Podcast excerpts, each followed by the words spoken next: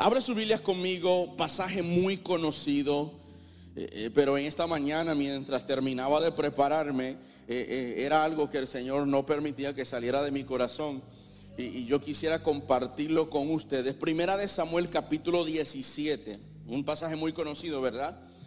Hoy vamos a hablar un poco acerca de esta historia de David y de Goliat, pero yo quiero darte en esta mañana cinco principios para vencer a tus gigantes.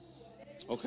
Cinco principios para vencer a los gigantes en nuestras vidas. ¿Ok?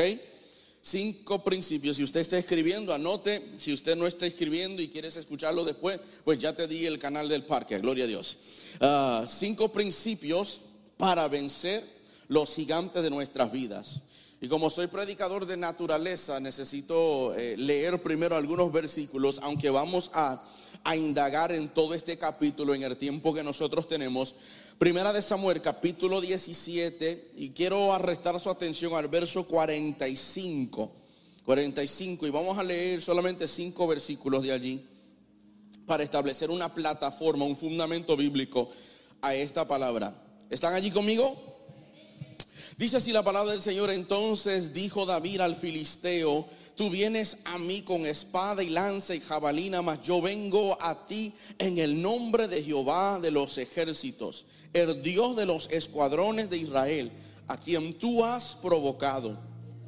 Jehová te entregará hoy en mi mano y yo te venceré y te cortaré la cabeza y daré hoy los cuerpos de los filisteos a las aves del cielo y a las bestias de la tierra. Y toda la tierra sabrá que hay Dios en Israel. Y sabrá toda esta congregación que Jehová no salva con espada y con lanza, porque de Jehová es la batalla y él os entregará en nuestras manos.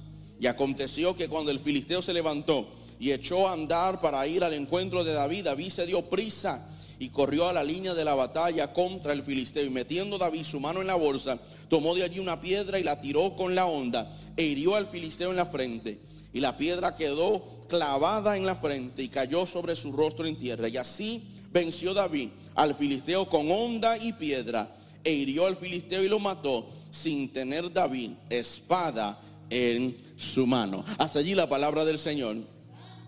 La historia de David y Goliat eh, eh, es una de las historias más conocidas en el mundo eclesiástico, ¿verdad? No importa de cuál denominación usted es, no importa cuánto tiempo llevas en la iglesia, literalmente puedes llevar algunos días, puedes llevar algunos años y es muy posible de que ya te hayan presentado de alguna manera u otra esta historia de David y de Goliat.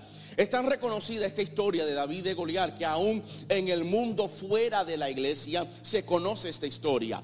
Puedes escoger libros aún de liderazgo, libros de negocio y encontrarás esta historia, porque esta historia nos habla de que muchas veces en nuestra vida hemos de enfrentar probabilidades más grandes y más contrarias a nuestra existencia, pero existe la posibilidad de vencer aquellos obstáculos por más grandes que ellas parezcan, ¿verdad?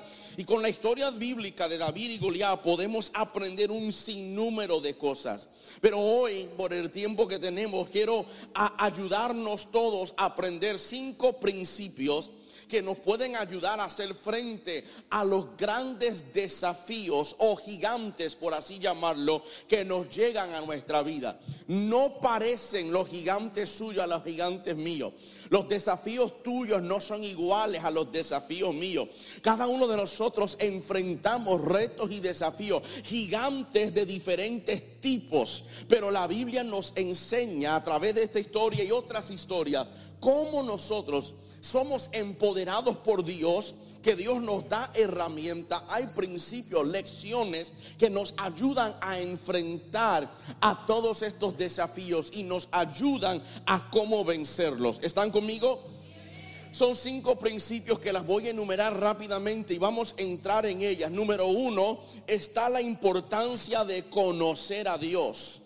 Número dos, debemos de conocer las armas con las que contamos. Número tres, necesitamos conocernos a nosotros mismos. Número cuatro, no debemos de dejarnos intimidar por lo que vemos o por lo que escuchamos. Y finalmente, principio número cinco, que vamos a entrar en ellos ahora mismo, es que nuestro mayor deseo debe de ser el que Dios sea glorificado. ¿Usted está conmigo? Esta historia bíblica, les dije, les repito y valga la redundancia, es una historia sumamente conocida. Encontramos el relato de la historia de David y Goliat en Primera de Samuel capítulo 17. Los filisteos enemigos de Israel habían desafiado a los israelitas a la guerra y los dos ejércitos, estos dos ejércitos se posicionaron frente a frente en montes opuestos con el valle de Ela frente de ellos o en medio de ellos y esperaron. La historia dice que esperaron ciertos días hasta que salió uno de sus campeones llamado Goliat. Y por 40 días Goliat, un gigante filisteo con una armadura impresionante, salía por la mañana y por la tarde a retar al pueblo de Israel con un tono bastante burlesco. Cuando él se paraba frente a ellos, decía, ¿para qué están ordenados sus filas para la batalla? ¿No soy yo el filisteo campeón? Le decía cosas como, ¿no están ustedes al servicio del rey Saúl? ¿Y por qué no escogen a alguien que me haga frente? Si es capaz de hacerme frente y matarme, nosotros le serviremos a ustedes. Pero si no, si yo lo venzo y lo mato, ustedes serán vuestros esclavos y nos servirán. Estas son algunas de las amenazas, algunas de las palabras que en los versos 8 y 9 este filisteo campeón le gritaba de manera burlesca, burlándose de Israel y de su ejército y de su Dios. Todo el ejército de Israel se sentía intimidado, desde el rey Saúl hasta el rey, hasta el soldado más joven.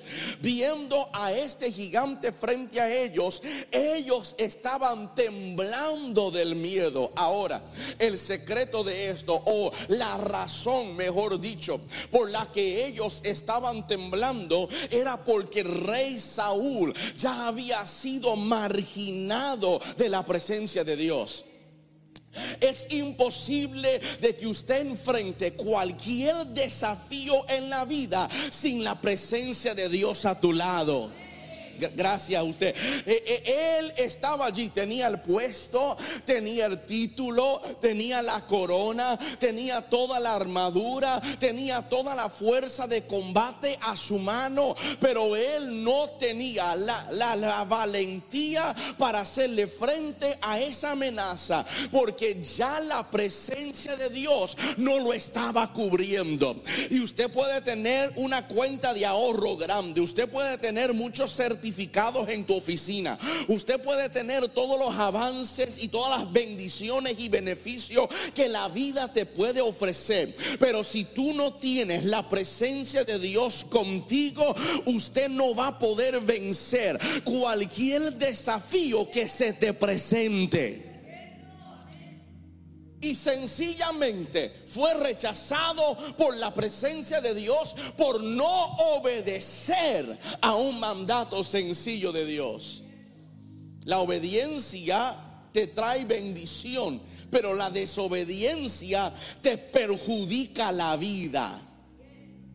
El Señor le dijo, elimina por completo a este pueblo enemigo de Amalek. Y él quiso, viendo todo lo que había, él quiso quedarse con algunos de los ganados y preservó la vida del rey. Y allí fue donde el Señor le mandó una voz, un hombre para decirle que había sido desechado de la presencia. Dios es el único que, que te despide del trabajo, pero te deja trabajando.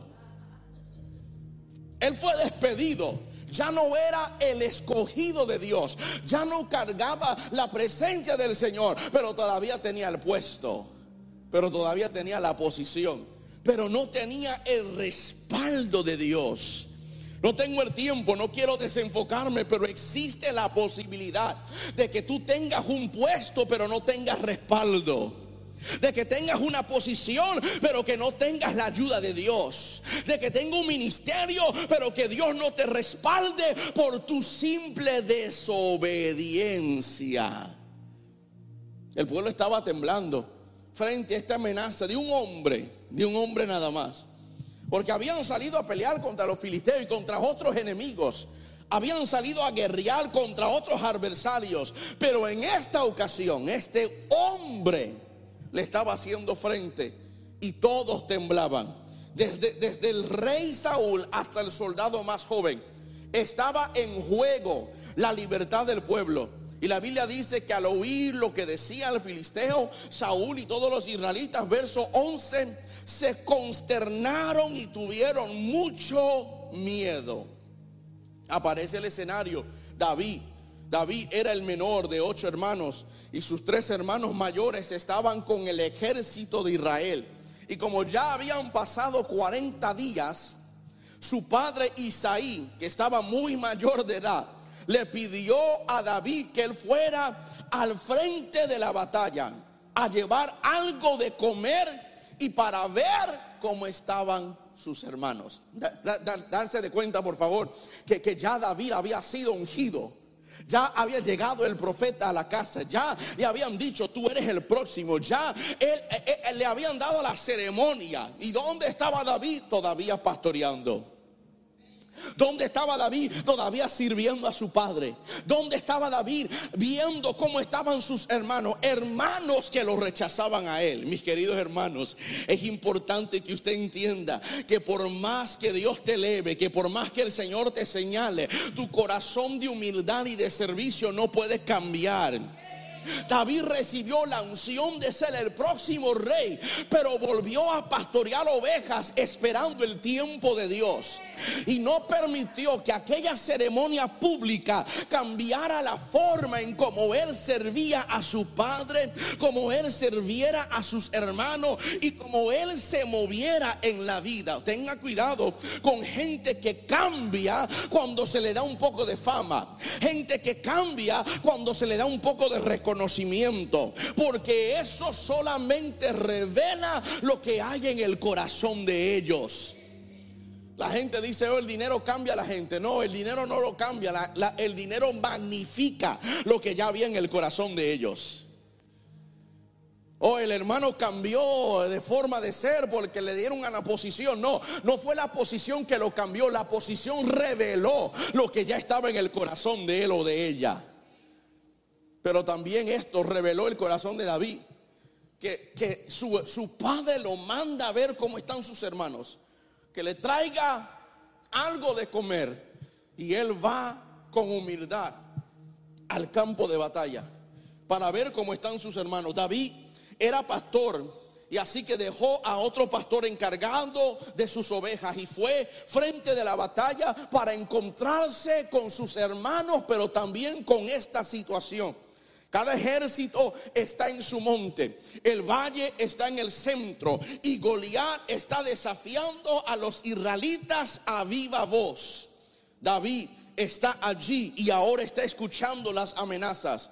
Pero también escucha, que aunque Saúl ofrecía un buen premio al que se atreviera a pelear, el número de voluntarios era sorprendentemente bajo. Eh, eh, era exactamente cero.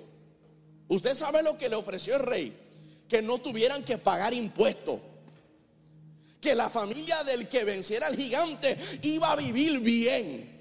Es más, le dijo, el que venciera al gigante le doy mi hija como esposa. Y ningún candidato apareció. David no sabía nada de esto. Cuando ve al gigante, es más, a David no le interesaba nada de eso. Lo que le interesaba a él era de que había alguien que estaba amenazando a su Dios y nadie se atrevía a hacerle frente. Él decía, lo, de pagar impuestos, eso es secundario. De tener una mujer, eso es de más. Lo que yo quiero saber es quién le va a cerrar la boca a este incircunciso. El rey le ofreció todo al que trabajara, al que fuera, al que venciera. Y no había nadie, Nadie se atrevía. David dice la Biblia que se indignó. ¿Quién se cree este filisteo pagano? Que es atreviéndose a desafiar al ejército del Dios viviente. Él preguntó, ¿quién iba a ser frente? Y algunos de los que lo oyeron hablar estas palabras fueron a donde el rey Saúl. Y el rey Saúl mandó a llamar a este hombre, no sabiendo que era un joven, no sabiendo que era un muchacho menor de edad, que no tenía experiencia en lo que era eh, el mundo militar, pero sabía del combate, sabía de pelear, sabía de la lucha habló un rato el rey David y, el rey y David, perdón, y logró David a convencer a Saúl que le permitiera enfrentar a Goliat. Si usted conoce la historia, sabe que después de conversar un rato, después de ofrecerle su armadura, después de decirle, toma mi espada, vete tú, eh, David lo intentó, trató de caminar, pero no podía. No era solamente que le quedaba grande aquella armadura, es que no era lo que él estaba acostumbrado a usar para pelear. ¿Sabe? ¿Sabe? Una de las razones, eh, investigando, estudiando, una de las razones por las que Saúl le dio su armadura a él era esto. Algunos comentaristas dicen que si David, siendo un desconocido, menos desconocido a todos menos a su familia, obviamente, siendo un desconocido, si David se hubiese puesto la armadura de Saúl y hubiese salido y hubiese peleado y ganado, la gente hubiese dicho, Saúl lo venció. ¿Por qué? Porque la armadura del rey era único. Se distinguía, ese es el rey por lo que tenía puesto. Y si David hubiese salido afuera y hubiese peleado en eso, hubiese ganado, hubieran dicho nuestro rey venció al gigante. Y le hubieran quitado la gloria a Dios, quien iba a darle a ellos esta victoria. ¿Sabes? Saúl representa el líder que quiere que otros trabajen, pero que ellos reciban el crédito que otros hagan todo el esfuerzo, que suden ellos, que trabajen ellos, pero que ellos sean el que sea celebrado. No mire para los lados, disimule, mire para acá. Saúl quería que él se los pusiera, pero cuando David probó andar, dice tu Biblia, le, le quedaba muy grande. Físicamente le quedaba grande, espiritualmente le quedaba pequeño. No, usted no me escuchó, míreme para acá, míreme para acá, míreme para acá. La armadura de Saúl físicamente le quedaba grande. Saúl era grande. ¿Usted sabe? Era grande. Pasaba por los hombros a todos los hombres. La armadura le quedaba grande, físicamente grande, espiritualmente pequeño.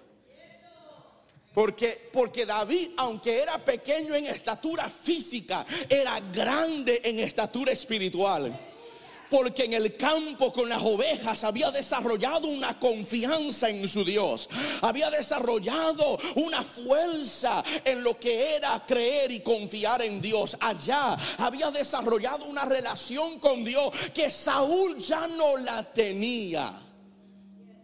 Le quedaba grande físicamente la armadura, pero le quedaba pequeño espiritualmente aquella armadura. Después de convencerlo, David fue y enfrentó a Goliat y le ganó y le mató armado únicamente con una onda, con un bastón, con su bolsa de pastor y con cinco piedras lisas del arroyo. No tuvo que usar nada más. No corrió a inventar una herramienta nueva. No le pidió prestado a sus hermanos una arma que ellos tuvieran. Él sabía con lo que ya yo tengo.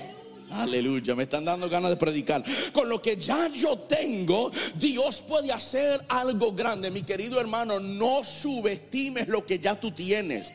Es posible que tú no tengas lo que otros tengan, que tú no cantes como otros canta, que tú no enseñas como otro enseña, pero Dios te ha capacitado con una onda particular, con unas piedras personalizadas y con eso mismo Dios puede usarlo para vencer el gigante que tú tienes.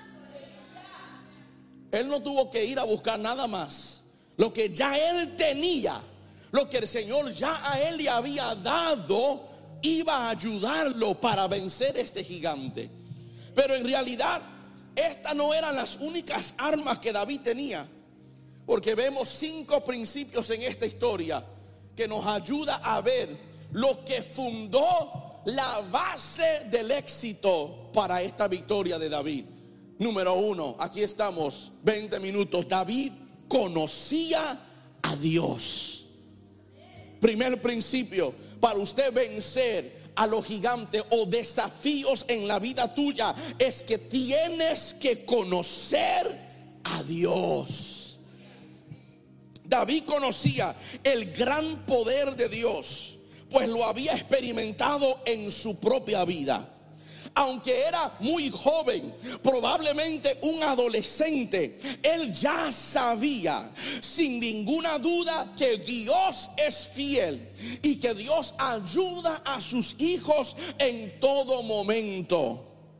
Como pastor de ovejas, David había visto animales grandes y feroces, salvajes, atacar a su rebaño.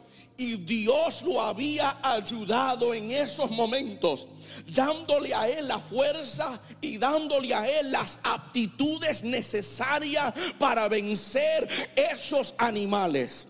Por eso su fe en Dios estaba firme y estaba completamente seguro de que el Señor le ayudaría en esta ocasión a vencer el gigante. Porque ya Dios lo había hecho antes. Escucha, escucha a David en el verso 37. E, él dice, el Señor que me libró de las garras del león y del oso, también me librará del poder de este este filisteo. David conocía a Dios, conocía lo que Dios era capaz de hacer conocía la fuerza que Dios le había dado, conocía de dónde venía el poder, conocía de dónde venía todo lo que necesitaba para enfrentar este momento. Y usted para reflexionar debe de hacerse la pregunta hoy, ¿he experimentado el poder de Dios en mi vida? Recuerdas, recuerdas una situación específica en la que Dios te ayudó a superar una prueba o de resolver algún problema. Pregúntese si, si se fortaleció tu fe gracias a aquella experiencia.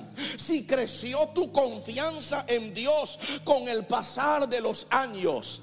E, esto nos ayuda a entender por qué el salmista, por qué David escribió el Salmo 121, donde él afirma la confianza y la seguridad que viene de Dios. Porque él, número uno, conocía a Dios. Usted y yo tenemos que conocer a Dios. Porque al conocer a Dios, podemos entonces hacer frente a cualquier experiencia de la vida, sea bueno o sea malo, sea agradable o sea desagradable. Cuando conozco a Dios, cuando tengo una perspectiva celestial, no importa lo que se vea aquí en la tierra, yo sé de dónde viene toda mi fuerza, sé de dónde viene toda la fe, sé de dónde viene todo lo que necesito para avanzar. Número uno, David conocía a Dios. Número dos, David conocía sus armas. David conocía sus armas. Les dije y repito, Saúl ofreció a David su uniforme, le ofreció su armadura de batalla y sus armas, pero David no quiso usarlos. Ni siquiera podía caminar llevando todo eso encima de él. Lo intentó, pero era demasiado para él. Él prefirió usar las almas que él usaba a diario para proteger a sus ovejas. Prefirió usar su bastón, su bolsa de pastor, su onda y las piedras que Dios ya le había dado. Sabía cómo usarlo.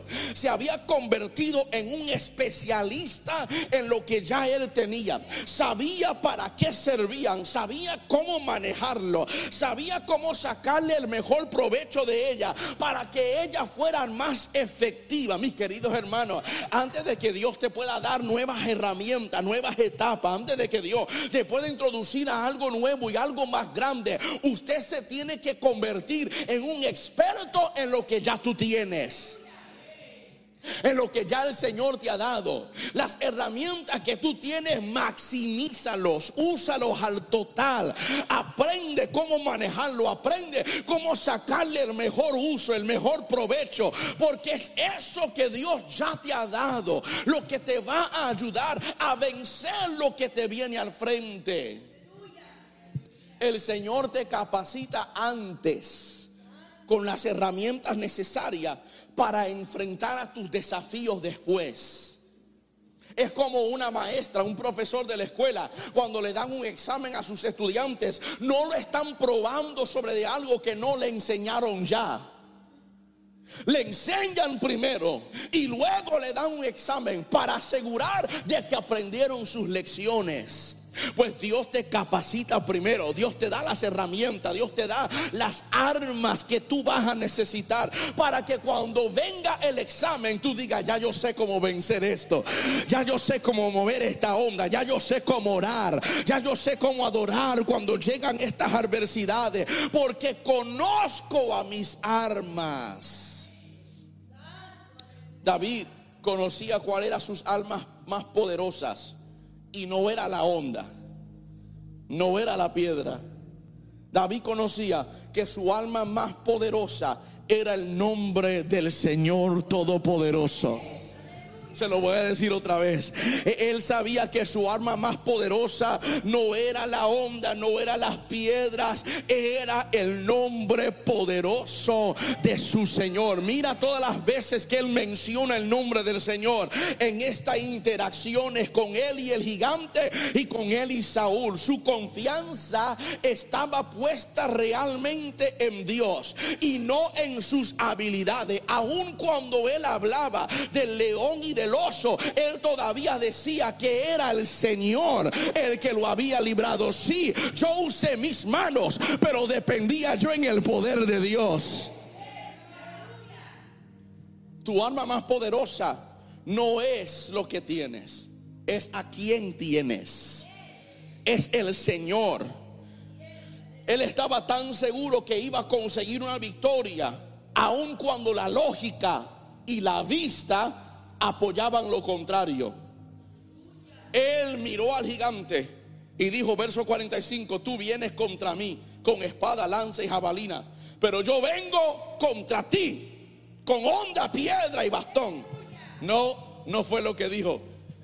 Él dijo, tú vienes contra mí con armas, yo vengo contra ti en el nombre del Señor. Y frente a la lógica, parece que yo voy a perder. Usted nunca ha escuchado el refrán, no traigas una espada a una pelea de, armas. Usted nunca, en, inglés, ellos dicen, no traiga una espada a, a, una pelea de pistolas. Porque el que tiene una pistola te puede alcanzar más rápido que el que tiene una espada. Pues la lógica aquí era, tú vienes contra mí con lanza y jabalina, yo tengo que venir contra ti con algo más fuerte. ¿Y qué era lo más fuerte que vino él con? Con el poder de Dios. Nótese que en el verso 45 él enumera las almas que tiene Goliat. Dice, vienes contra mí con espada, lanza y jabalina. Y no dice, yo vengo contra ti con piedras y con bastón y con onda, no. Dice, tú vienes contra mí con eso, pero yo vengo contra ti en el nombre del Señor. El nombre del Dios que tú has desafiado. Dijo, no desafiaste a Israel, tampoco desafiaste al rey Saúl, tú desafiaste al Dios de ellos. Usted y yo debemos de conocer a nuestras armas, conocer lo que dice la Biblia, Efesios 6, del 10 al 18, la armadura que Dios ha provisto para sus hijos. Efesios nos permite a examinar lo que Dios nos ha dado y a mostrarnos cómo usar esas almas que Él nos ha dado para vencer en los momentos de la prueba. Vencer los momentos de tentación, vencer las dificultades que nos llegan. Es importante que usted aprende sobre la armadura de Dios, sobre el significado y sobre cómo usarlo, pero más que eso, entender el poder del nombre del Dios a quien usted sirve. Es, importante estudiar pasajes que hablan sobre el poder del nombre de Dios, tales como los que encontramos en Proverbios 18 y 10. En, en, en, el libro de Hechos capítulo 4 del 5 al 13 en el libro de Marcos capítulo 16 del 17 al 18. Es importante conocer el nombre y el poder que tiene el nombre de nuestro Padre Celestial. Te lo repito una vez más, Proverbios 18, verso 10. Hechos 4, del 5 al 13. Y Marcos 16, verso 17 y verso 18. Son pasajes como esas, y hay muchas más, que nos ayudan a entender el poder del nombre de nuestro Dios. Número uno, David conocía a Dios. Número dos, David conocía a sus almas. Pero número tres, David conocía, se conocía a él mismo. Número uno, conocía a Dios. Número dos, conocía sus armas. Pero número tres, David se conocía a él mismo. Uno de los escritores sobre el combate más conocido, el libro de él se llama El arte de la guerra, el general Sun Tzu. Él dice en uno de sus muchos refranes que cuando conozco a mi enemigo y conozco quién soy, no tengo que temer el resultado de cientos de batallas. Cuando conozco quién yo soy y conozco a mi enemigo, no tengo que tenerle miedo al resultado de cientos de batallas. Si conozco a mi enemigo, pero no conozco quién yo soy, cada vez que venzo una batalla, voy a caer en otra. Es importante que usted conozca a Dios, que conozca lo que Dios te ha provisto, pero que también te conozcas a ti. Conozcas tu fuerza y conozcas tus debilidades. Conozcas que Dios te ha llamado para hacer y lo que Dios no te ha llamado para hacer. David cuidaba el rebaño de su familia sabía usar su fuerza y su astucia para rescatar a las ovejas. Él conocía su rapidez, conocía su agilidad. Sabía cuál era la distancia perfecta para atacar con efectividad, sin arriesgarse demasiado. Él conocía las habilidades que Dios le había dado y sabía cómo usarlas con confianza. Les dije muchos domingos atrás que una de las cosas que a mí me fascina es el, e, e, el, mundo del combate, el boxeo, las artes marciales. Y ellos cada vez que se preparan para enfrentar un, un oponente, tienen que conocer a su oponente y también a ellos. ¿Cuáles son mis fuerzas? ¿Cómo puedo manipular todo para que yo salga y avance? David conocía quién él era. David le respondió en el verso 34 al 36, a mí me toca cuidar el rebaño de mi padre. Cuando un león y un oso viene y se lleva una oveja del rebaño, yo lo persigo y lo golpeo hasta que suelta la presa. Y si el animal me ataca, lo agarro por la melena y lo sigo golpeando hasta matarlo si este siervo de su majestad ha matado a leones y osos, lo mismo puedo hacer con este filisteo pagano. Porque él está desafiando al ejército del Dios viviente. Mira, mira con detalles como David dice, que conoce quién Él es, conoce su forma de operar, conoce la habilidad que Dios le ha dado y sabe que si Dios lo ha hecho a través de Él anteriormente, en esta ocasión lo puede hacer otra vez. Te tienes que hacer la pregunta si, si, te conoces a usted mismo y a usted misma. ¿Conoces lo que son tus talentos? ¿Conoces tus dones? Conoces tus fortalezas que Dios te ha dado. Conoces tus habilidades. Hágase la pregunta, ¿estoy usando todo el potencial que Dios ha puesto en mí para la gloria de Él? Porque recuerde mi querida iglesia que Dios nos ha creado a todos con un propósito y Dios espera que aportemos lo mejor de nosotros para bendecir y ayudar a las personas en nuestro entorno. Te lo voy a decir una vez más. Dios a usted y a mí nos ha creado con un propósito. Dios ha puesto en ti dones, talentos y habilidades. Y Dios espera de usted y de mí que nosotros aportemos de lo mejor de nosotros para bendecir y ayudar a las personas en nuestro entorno. Tanto nuestra familia natural y física como la familia de fe aquellos que nos conocen y aquellos que nos desconocen, aquellos que nos aceptan y aquellos que nos rechazan. Dios puso en ti algo para que usted lo pueda usar para bendecir a otros. Número cuatro, David no se dio, dejó intimidar por lo que vio. Conocía a Dios, conocía sus armas, se conocía a él, pero tampoco dejó que lo que él viera lo intimidara. Hasta Saúl, que era el rey de Israel y era el hombre más alto entre los pueblos, hasta él se sentía intimidado por el tamaño del gigante y su armadura. Este por su parte se aprovechaba de ese temor y lanzaba amenazas a gran voz. Pero David no se dejó intimidar ni por la estatura, ni por los gritos. David literalmente miró, al gigante y dijo, esto es un Pedro que ladre, pero no muerde. David miró a ese hombre frente a él y David se centró en algo que los demás no se fijaron. Míreme para acá. Todo el mundo estaba mirando la estatura. Todo el mundo estaba mirando la espada larga. Todo el mundo estaba mirando la armadura que le pesaba. Pero David no se intimidó por nada de eso. Es más, pastora, David miró al gigante y dijo, hay una sección en ese frente que tú no estás protegiendo. Todo el mundo estaba mirando la estatura, lo grande que él era, lo, grande que era su armadura, pero él se centró en algo que los demás no se fijaron. Se centró en la parte de Goliat que estaba sin proteger. Miró ese pequeño espacio de la frente del gigante. ¿Usted ha visto fotos de las armaduras de antes? El casco que se le ponía cubría casi toda su frente, menos un espacio pequeño entre su frente y su nariz, donde se revelaba solamente los ojos. Y David miró a ese espacio pequeño y dijo, yo tengo habilidad para darte allí mismo.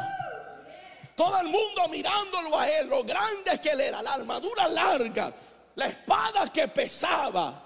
Y David todavía decía, nada de eso a mí me intimida. Y usted debe de tener esa misma confianza en Dios, de mirar a la misma adversidad que otros miran y todavía decir, no me muevo, no voy a titubear, no voy a correr, no voy a dar pasos para atrás, alzaré mis ojos a los montes, de donde viene mi socorro. Estos confían en carros y aquellos en caballos, mas nosotros del nombre de Jehová tendremos memoria. Concentró su atención en ese lugar. Y dijo, si yo doy un buen golpe, no tengo que dar mucho, si doy un buen golpe justo en ese lugar, ese hombre va a caer al piso. Un famoso guerrero llamado Goliat salió del campamento y tenía una estatura de casi tres metros. Y todo el mundo estaba acobardado por él, menos el pequeño joven pastor David. Hágase la pregunta, ¿estoy aprovechando las oportunidades que Dios me está dando en la vida? ¿Me, enfoco en las puertas que Dios abre o, o me enfoco en las puertas que la vida me cierra? ¿Dónde estás poniendo tu atención? ¿Te enfoca en lo difícil que parece la vida? O, llenas tu mente de la palabra de Dios para que pueda darte el ánimo que necesitas para avanzar. O te deja llevar por tus pensamientos derrotistas. Las creencias de que no podrás hacer nada de lo que el Señor te está diciendo que puedes hacer. Es importante tener la actitud que tenía David de confianza absoluta en Dios. Torre fuerte es el nombre del Señor. A Él corren los justos y son guardados. David estaba confiado. Conocía a Dios, conocía sus armas, se conocía a Él. Y número cuatro, Él no se dejó intimidar. Y por último, David tenía un propósito, que Dios fuera glorificado. En todo lo que Él hacía, lo hacía no para elevarse Él, no para glorificar al rey, no para que el nombre de Israel corriera por las naciones. Lo hacía para que la gloria fuese al Señor. Que su nombre fuere ensalzado. David tenía certeza de que lograría vencer a Goliat en el nombre del Señor, pero no lo hacía para que fuera reconocido, no lo hacía para que él fuera admirado. Él sabía que la victoria solo vendría por intervención divina. Que Dios sería glorificado y que todos verían el gran poder salvador de Dios, librando a sus hijos del mar. La forma en la que Dios batalla o las almas que usa pueden parecer ilógica humanamente hablando.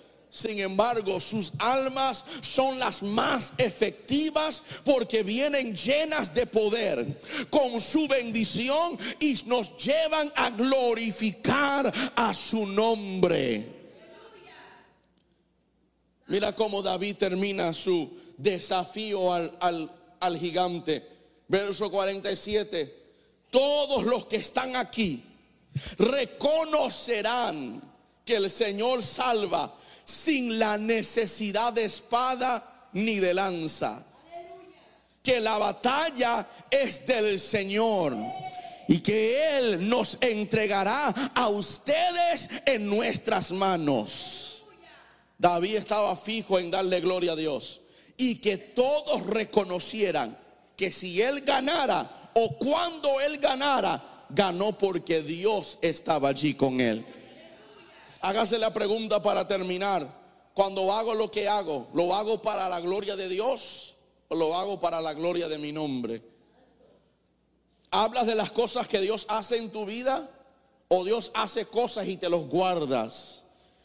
Porque es necesario que la gente oiga lo grande que es Dios, las cosas que Dios es capaz de hacer. ¿Hablas de las grandezas de Dios o prefieres hablar de ti, de tu inteligencia, de tus logros, de tu fuerza, de tus destrezas y tus problemas?